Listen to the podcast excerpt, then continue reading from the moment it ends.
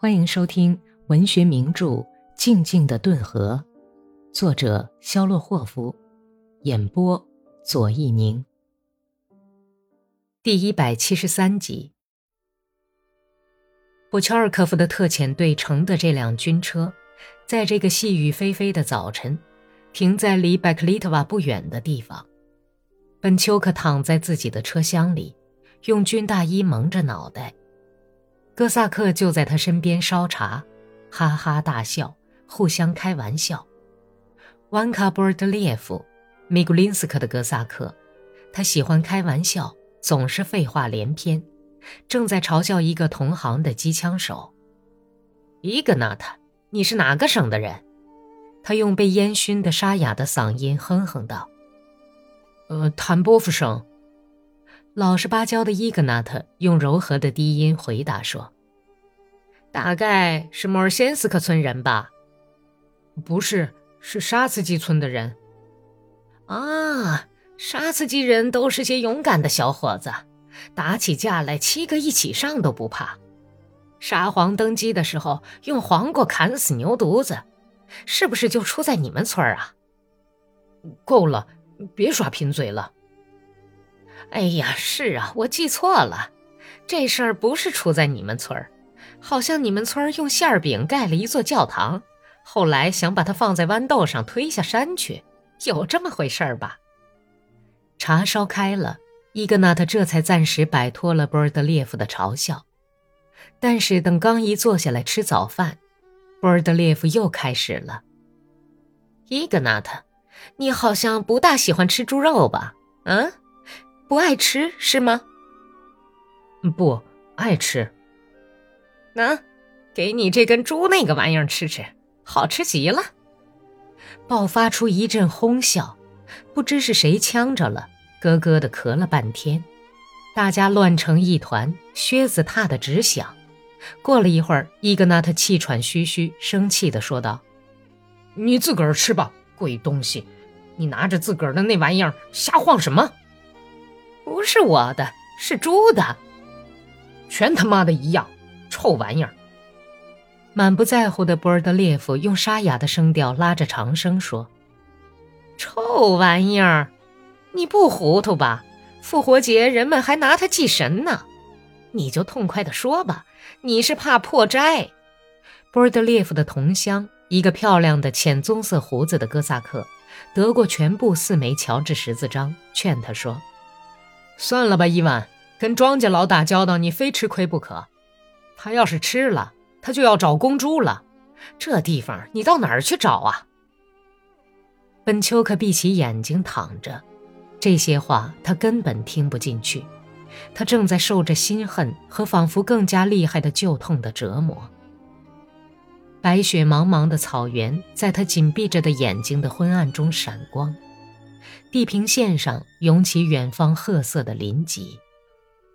他仿佛感到冷风阵阵，看到安娜就躺在他身旁，看到安娜的黑眼睛，可爱的嘴上刚毅温柔的线条，鼻梁边不显眼的雀斑，额角上的若有所思的皱纹。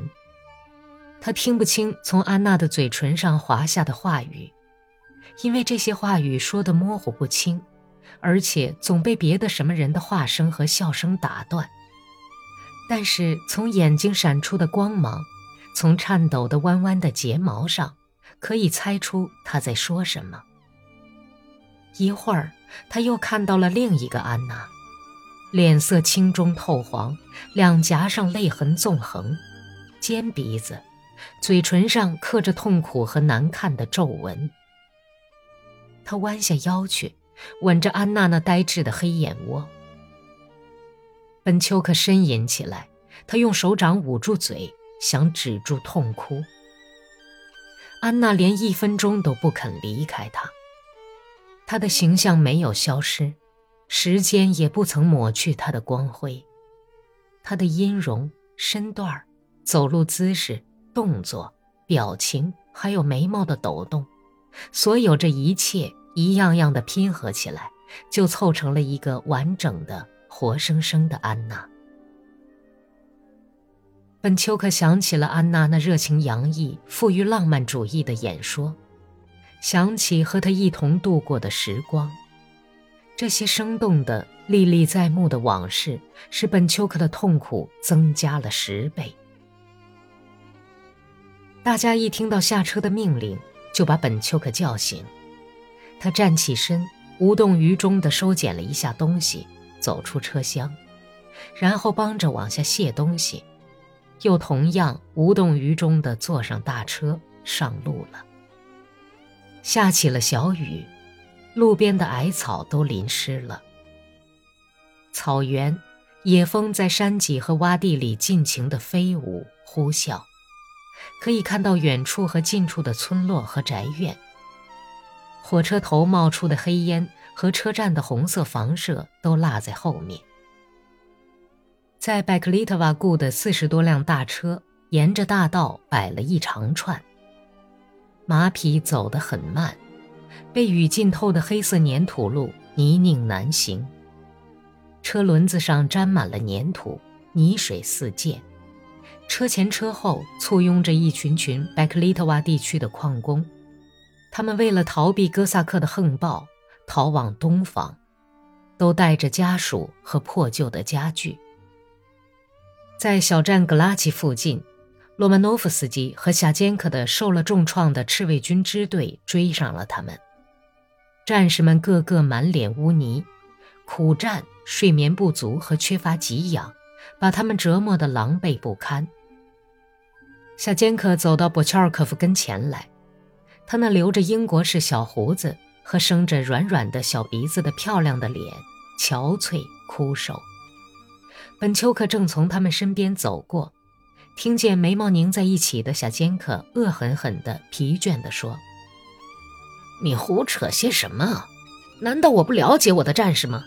事情糟得很，还有那该死的德国人！我现在上哪儿去集合队伍啊？”布乔尔科夫跟夏坚克谈话以后，变得愁眉苦脸、若有所失。他追上了自己的马车。激动地对抬起身来的克里沃什雷科夫谈了起来。本丘克注视着他们，看到克里沃什雷科夫一只胳膊肘撑着身子，另一只手在空中砍了一下，像连珠炮似的说了几句话。布乔尔科夫顿时高兴起来，跳上装着机枪的马车。这位炮兵的六普特重的身体往车沿上一压，马车就嘎吱响了一声。车夫扬鞭催马，污泥飞溅。快赶！